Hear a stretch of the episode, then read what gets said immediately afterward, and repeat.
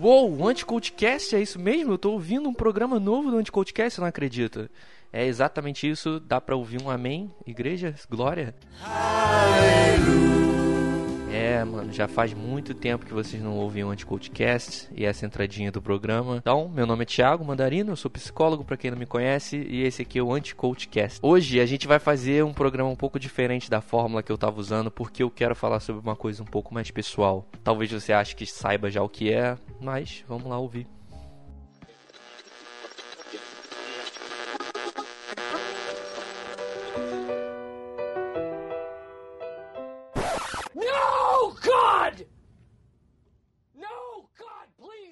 Então, começando a minha historinha, em 2017 eu terminei minha faculdade. É, foi uma faculdade sofrida porque eu fiz pelo ProUni. Minha família nunca teve dinheiro. É, algumas vezes eu tive que ir andando até a faculdade. Eu moro na Serra, Grajaú, e a minha faculdade era na Taquara. Então, para quem é do Rio sabe que é longe. E foi difícil, quem fez faculdade sabe que é o quão taxativo pode ser, o quão cansativo. Comecei em 2018, bem difícil, porque não era fácil, ainda não é, né? A gente vive no Brasil, consegui emprego, eu não tinha certeza do que ia acontecer comigo, nem do meu futuro profissional. E 2018 foi um dos períodos mais difíceis da minha vida que eu tive que enfrentar. Por vários motivos, esse também da faculdade, eu não vou ficar me alongando tanto, mas muitos motivos. Para quem não sabe, eu tenho uma irmã que é deficiente visual por causa de um câncer que ela teve quando eu era bem nova é, e que fez ela perder os olhos. Em 2018, além de todas as outras coisas que aconteceram e que eu não estou me alongando, a minha irmã teve câncer de novo e felizmente no final do ano, assim, quase 2019, a gente conseguiu tirar o tumor da perna dela, no caso, e era benigno, mas eu tive muito medo, minha família teve muito medo. Então vocês conseguem imaginar o quão difícil foi o período de 2018, só por isso que eu já falei, mas tiveram muitas outras coisas. Se não fosse uma pessoa específica, eu não sei se eu conseguiria ter superado tudo que aconteceu nesse ano. É...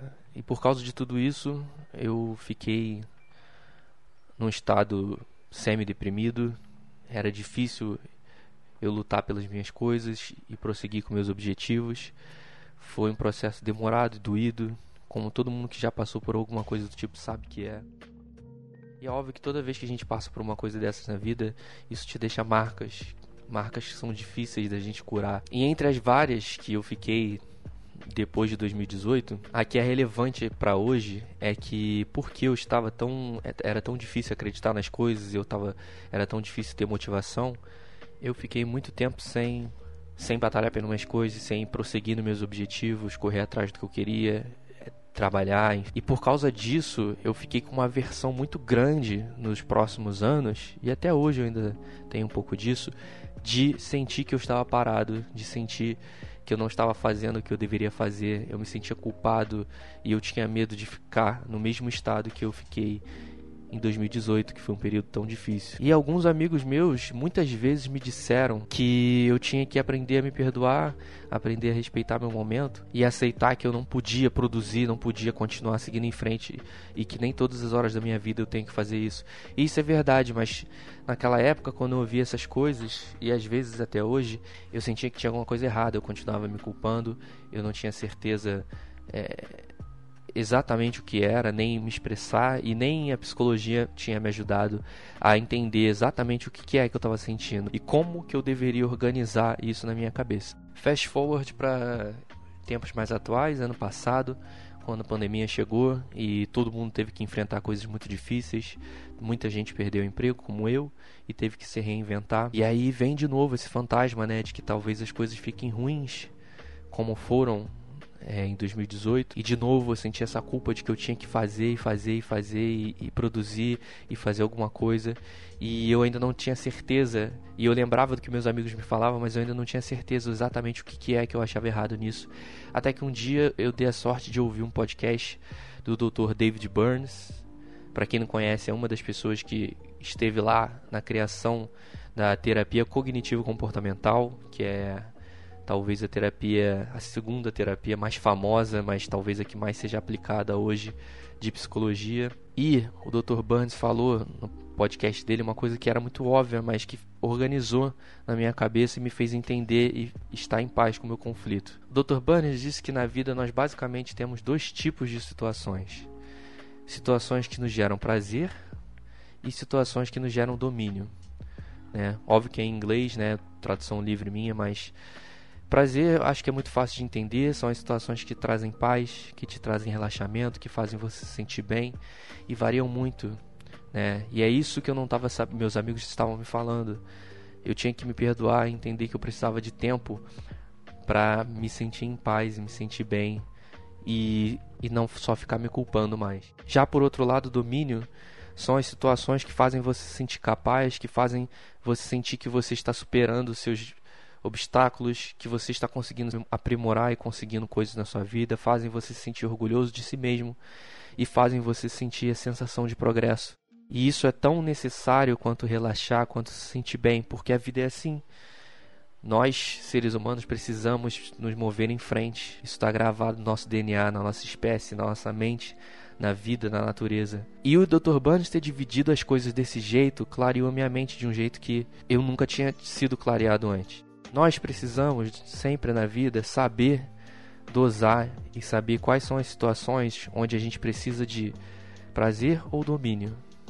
Qual, onde que eu preciso perdoar e entender que eu preciso de um tempo para mim e que eu não preciso ficar preocupado de fazer e produzir, ou quando na vida eu preciso parar e me avaliar e dizer não, eu preciso seguir em frente, eu preciso produzir, eu preciso correr atrás. E é esse equilíbrio que eu precisava ter encontrado. E era isso que eu não conseguia me expressar muito bem quando eu ouvia meus amigos e sentia que alguma coisa ainda estava me incomodando. E eu gosto de acreditar que eu aprendi um pouco, pelo menos. Todos nós precisamos disso. E eu quero que vocês pensem agora em qual situação vocês encontram, do que vocês precisam. As pessoas que geralmente têm ansiedade, elas estão muito focadas em domínio e pouco em prazer sempre pensando no, no que precisa ser feito, no que precisa ser cumprido e pouco no que faz bem e no tempo que você precisa para organizar sua cabeça. Já se você está perto da depressão ou sentindo coisas tristes, talvez você esteja com muito pouco domínio na sua vida. Talvez você precise sentir que você é capaz, que você pode andar em frente, seja lá o pouco que for. Eu quero que você pense sozinho contigo aonde você está agora e do que é que você precisa e quais foram as vezes que você negligenciou o que você precisava na sua vida.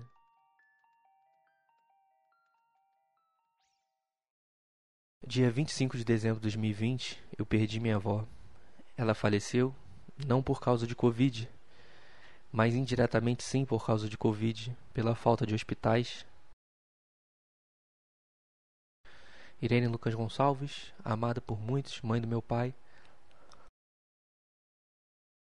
Nesse tempo todo que o Anticoachcast ficou em ato, e porque eu não conseguia produzir, ser criativo, falar, e eu senti que eu precisava ficar quieto, botar minha cabeça em ordem, meus sentimentos, e eu precisava, né, do lado do prazer da vida, e eu não conseguia ter domínio agora. Mas é, o tempo passou e eu senti que eu precisava disso, precisava de domínio na minha vida e era exatamente isso que eu estava precisando. Mas eu nunca teria conseguido dar esse pontapé inicial se não fossem alguns amigos meus que se importam muito comigo para insistir que eu fizesse e que eu fizesse, continuasse fazendo os programas e continuasse fazendo as coisas que eu acredito que eu amo. Esse programa foi meio diferente, eu me abri um pouco para vocês que ouvem e falei um pouco da minha vida. E como sempre, eu espero que seja útil e ajude alguém. Então até a próxima, gente. Terça-feira, sem ser da próxima semana, o próximo programa vai estar online. Adeus.